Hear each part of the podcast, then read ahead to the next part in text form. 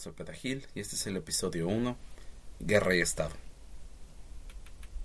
En 1646, entre las ciudades de Osnabrück y Münster, comenzó uno de los procesos de negociación política más importantes de la humanidad. Más de 109 delegados se reunieron en dichas ciudades alemanas para representar los intereses de 16 gobiernos europeos, 66 territorios imperiales y 38 grupos de interés.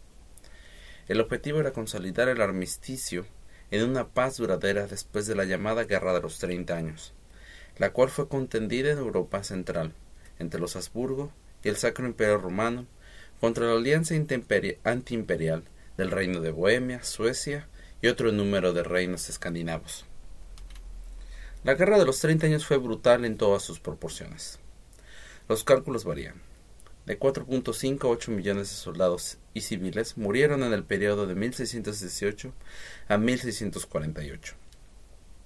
La motivación de esta guerra fue la continua expansión del protestantismo en Europa y el, y el intento del Sacro Imperio Romano por acallar la revuelta católica en la región de Bohemia en 1618, en particular contra el mandato de los Habsburgo en los territorios que hoy se encuentra la República Checa.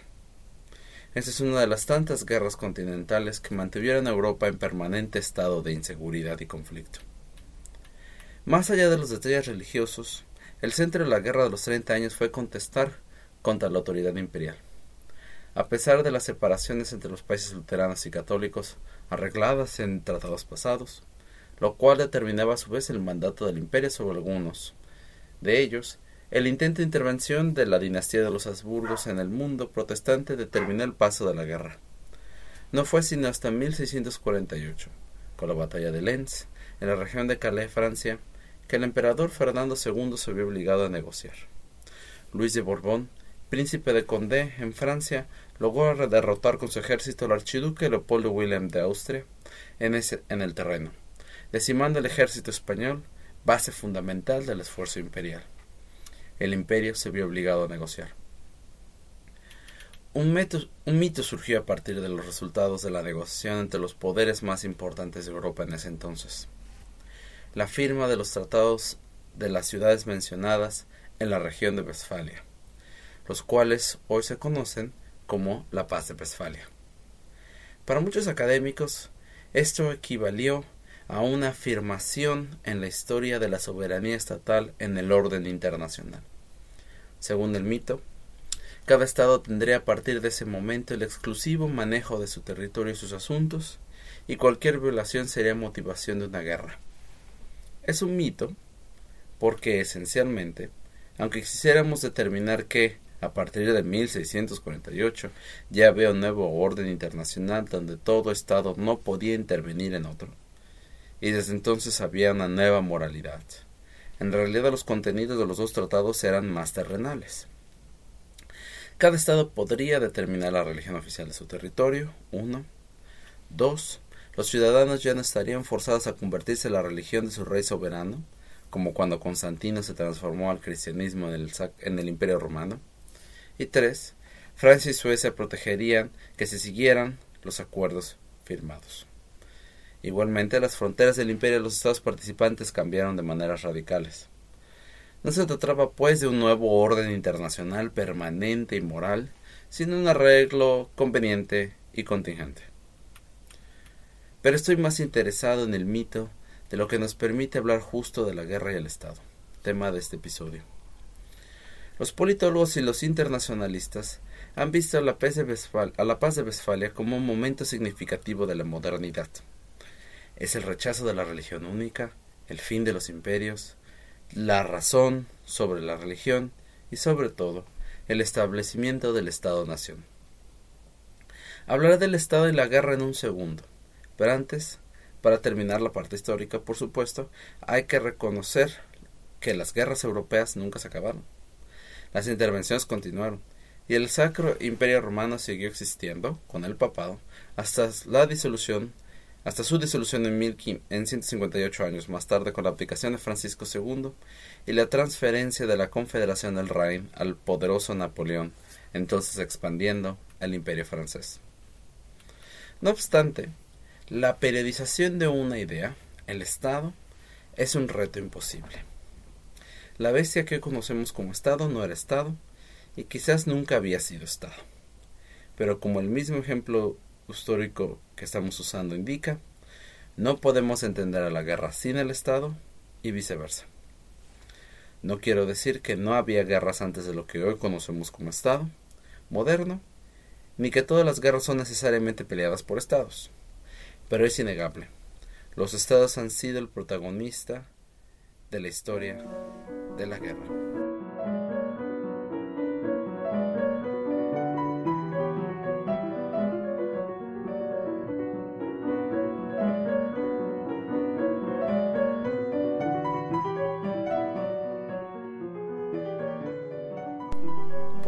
Por desgracia, todo conocimiento sobre lo social es intrínsecamente humano.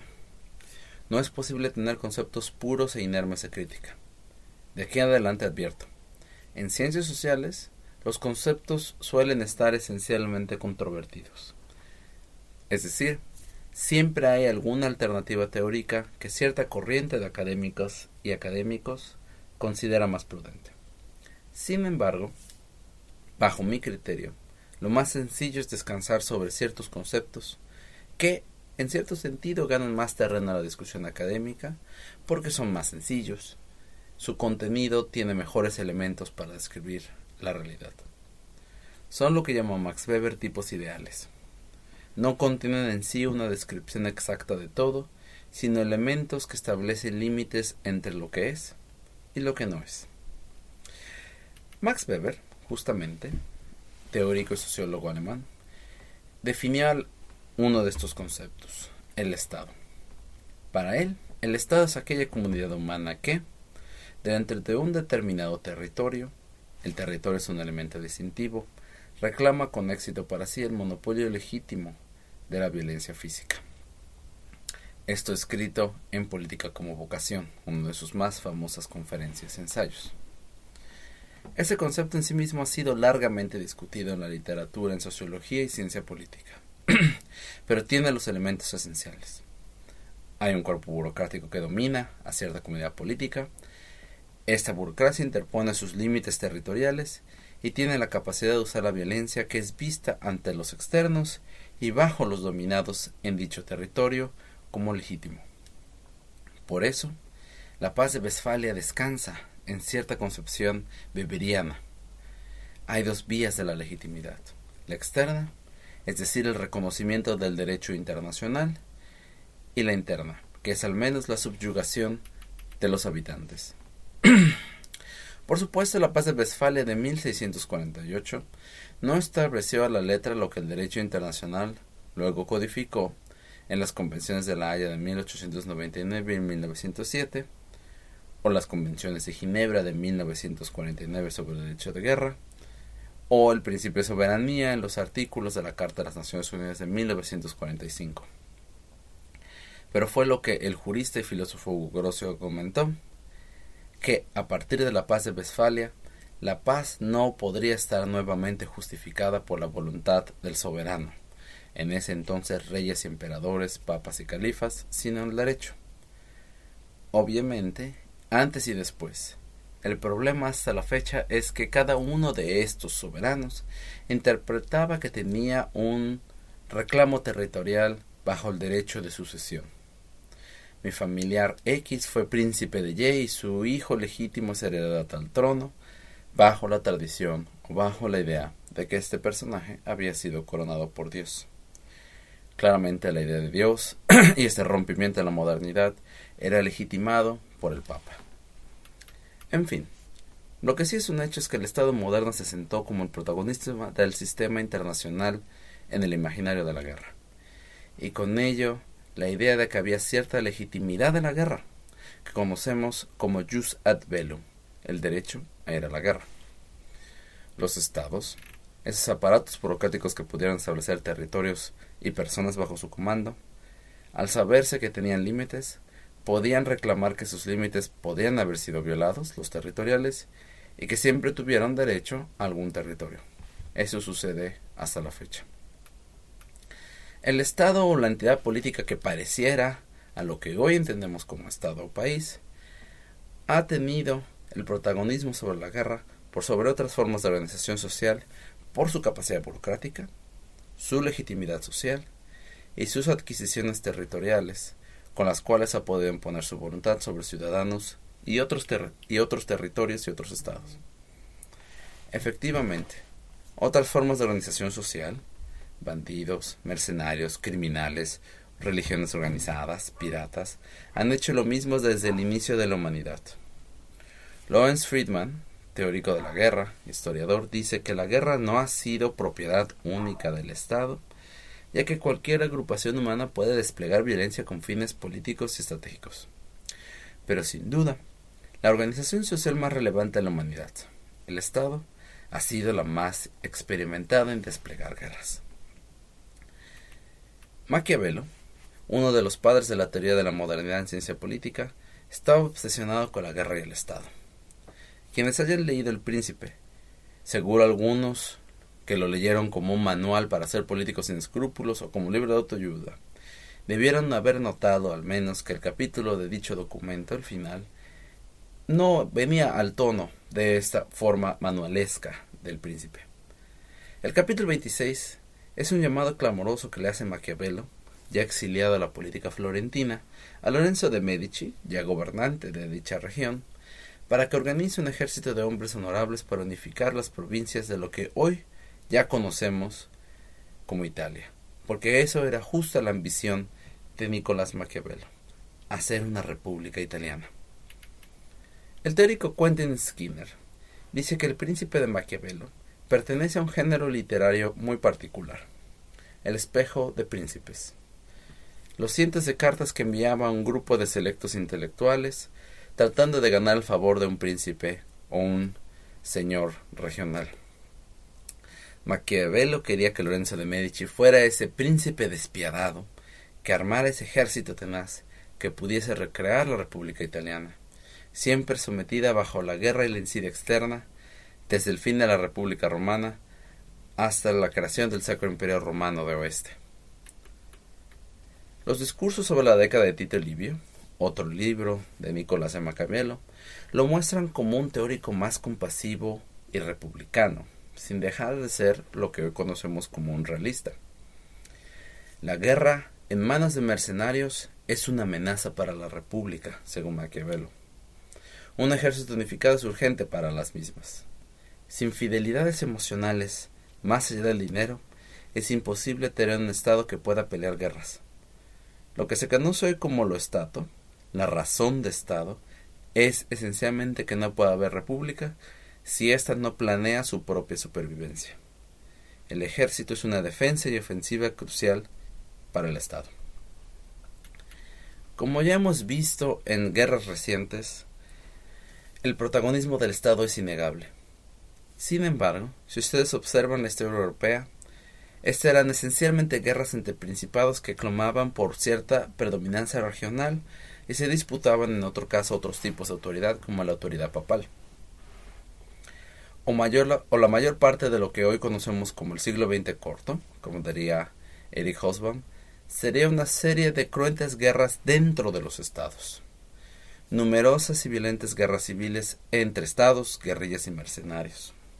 Sin embargo, el Estado en la guerra moderna adquirió su completo protagonismo con las hoy famosas dos guerras mundiales. Solo por dejar un ejemplo del impacto de las dos guerras mundiales y del papel del Estado hay un rango entre 70 y 85 millones de muertes contabilizadas en la Segunda Guerra Mundial. Pero quizás lo más importante en, consideración de estos dos factores, la guerra y el Estado, es como ambos están imbricados en la definición de la historia de la humanidad. Inicios y fines de épocas, en ambos, en cualquier país, se definen por una guerra o por una revolución. La historia en muchos libros de texto parece ser más bien una colección de fechas relacionada con el surgimiento del Estado a partir de revoluciones gloriosas o batallas increíbles. El calendario nacional de cada país está infestado por guerras épicas y batallas peleadas por sus gobiernos.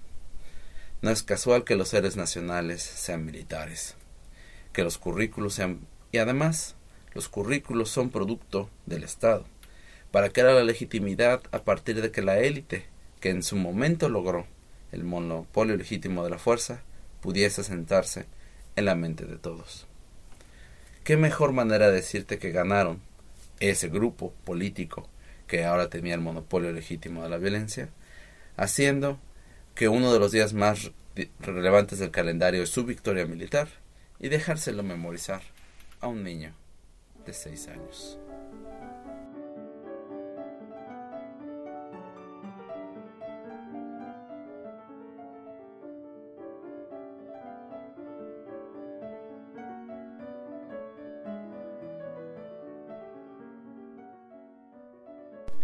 Más allá de la presencia del Estado en la historia global de la guerra, en la Academia en Ciencia Política se ha discutido de manera recurrente si el Estado es producto de la guerra, qué tipo de Estados produce guerras, y si lo que sucede dentro del Estado por sí mismo puede crear guerras.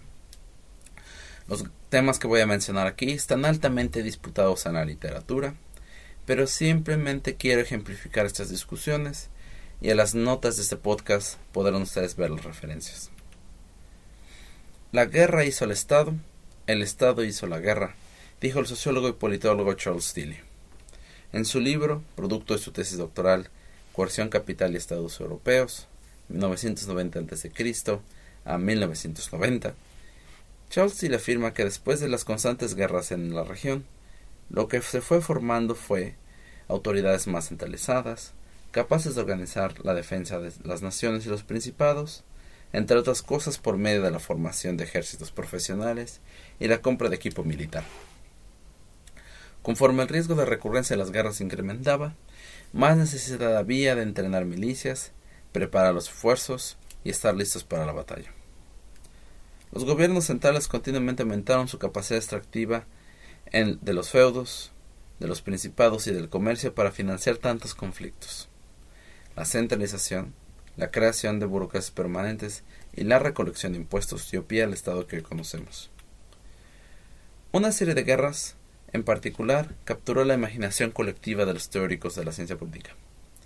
Tanto la Guerra de los Treinta Años como otros conflictos que sucedieron entre 1618 y 1664 vieron la introducción del uso de armas de fuego portátiles, en este caso por parte del Imperio Sueco y las guerras napoleónicas entre 1803 y 1815 trajeron consigo la conscripción masiva de soldados mediante motivaciones nacionalistas, transformando los asuntos militares en una empresa donde debían estar todos los ciudadanos del Estado. El concepto de guerra total nació. Todo y todos a la guerra. Las revoluciones militares en términos tecnológicos humanos que acabamos de escribir necesitaron de estados capaces de cobrar impuestos, recolectar minerales, fabricar armas en masas, motivar a las masas, entrenarlas y darle significados sociales a los ciudadanos que no necesariamente eran conscriptos, pero de cuya anuencia se necesitaba. Las guerras necesitaron de estados capaces de organizar lo que hoy conocemos como economías de guerra. También tanto los marxistas como los nuevos institucionalistas disputan que esta sea la única motivación del Estado en las guerras, en, particular la expansión territorial y la gloria militar. Los marxistas vieron en la formación de los estados despóticos, Napoleón como el ejemplo más claro, la primera formación de estados al servicio de la explotación de las mayorías, al servicio de las nacientes burguesías nacionales, como lo describiría Perry Anderson. Por otro lado, la, frecuencia de las guerras igual necesitó de estados que, después de tantas revoluciones, contra la extracción casi suicida de impuestos, muy predatoria, se necesitaba que protegieran el derecho, en ese entonces inventado, a la propiedad de la tierra y el capital. Douglas North argumentó El Estado nació para minorar la rapacidad de la élite estatal y proteger la propiedad privada. Efectivamente, lo anterior está basado en la historia del Estado en Europa. Hasta ahora, la historia canónica del Estado está enfocada más en la consolidación del Imperio Británico en Francia a lo que sucedió en América Latina, el sureste de Asia o África, porque sus historias están esencialmente ligadas a la, a la interrupción de las guerras en las civilizaciones que ocupaban dichos territorios con invasiones militares europeas. ¿Cuál habría sido el subsecuente destino de dichas regiones? No sabemos. Pero lo que hoy ha sucedido es que dichas regiones, después de las intervenciones militares, son, han tenido estados altamente disfuncionales. Sobre todo porque la inestabilidad política interna y las guerras interregionales, en lugar de haber promovido la formación de autoridades centrales, han dejado estados incapaces de establecerse en su territorio y peor todavía, hay numerosas formas de dominación local y no legal por este, en este caso por amos de la guerra, caciques, líderes militares o enclaves religiosos más allá de la autoridad y del monopolio legítimo de la violencia. En particular, como lo explica Miguel Ángel Centeno para toda la región, las guerras de independencia tuvieron un alto costo para toda la región, uno muy literal, deuda, mucha deuda que los países de la región tuvieron que comenzar a pagar desde el siglo XIX, después de las revoluciones de independencia, derivadas de las invasiones napoleónicas a España. En ese sentido, la centralización fiscal que Charles Tilly atribuyó a los estados europeos terminó en el caso de los estados latinoamericanos en la extracción de rentas para pagar el servicio de la deuda a los antiguos colonizadores. El caso más dramático ha sido el de Haití, que después de su revolución de independencia fue sometido a la deuda más brutal jamás conocida en la historia de la humanidad. Ahora bien, la, reducción de la guerra entre estados después de la Segunda Guerra Mundial en 1945 trajo consigo numerosos debates sobre las razones por las cuales estos países dejaron de pelear guerras entre sí. La explicación primordial de por qué, después de 1945, se dejaron de pelear tan frecuentemente guerras entre estados es que se había creado un orden liberal internacional de reglas. Es decir, que los ganadores de la Segunda Guerra, de la Guerra Mundial pudieron establecer reglas y expectativas que han limitado a los estados de pelear entre ellos. Otros teóricos dirían más bien que la presencia de las armas nucleares y las consecuencias de la tan destructiva Segunda Guerra Mundial dejaron un legado de miedo. No se quiere regresar a dichos episodios del pasado. Por otro lado, en ciencia política también hay una serie de promoventes de la teoría de la paz democrática. Ellos sostienen que los estados no pelean guerras entre sí porque son democracias, y por lo tanto hay un respeto moral que se tienen entre ellas, como los entre otras cosas porque los ciudadanos de dichos países se, estarían difícilmente disuadidos de participar en una guerra contra otro país democrático. A esto también se acompaña otra teoría que es la teoría de la paz capitalista, que sostiene que el comercio exterior entre países trajo consigo conexiones e intereses que hizo que al menos las poblaciones, los gobiernos, se interrelacionaran tanto que hiciera básicamente irracional que se desplegaran guerras entre estados. No es posible, hoy por hoy, determinar cuál de todas estas guerras tiene una mejor capacidad explicativa o si alguna de estas tesis es completamente cierta. Eso es para el debate académico. Lo que sí es seguro es que las guerras en los estados son menos frecuentes hoy por hoy, a pesar de lo que ustedes pueden leer en las noticias. Pero eso no implica que haya desaparecido el Estado como un actor de la guerra. Más bien, como la guerra, como la literatura se ha notado, hay guerras internas, que les llamamos civiles, las cuales están alimentadas por la presencia y presión internacional, ya sea velado o abierta. La guerra no ha perdido al Estado como protagonista porque las guerras civiles, que discutiremos en el futuro, son el legado esencial de una poderosa idea. La única manera de controlar al Estado es derrotar al Estado en el campo de batalla.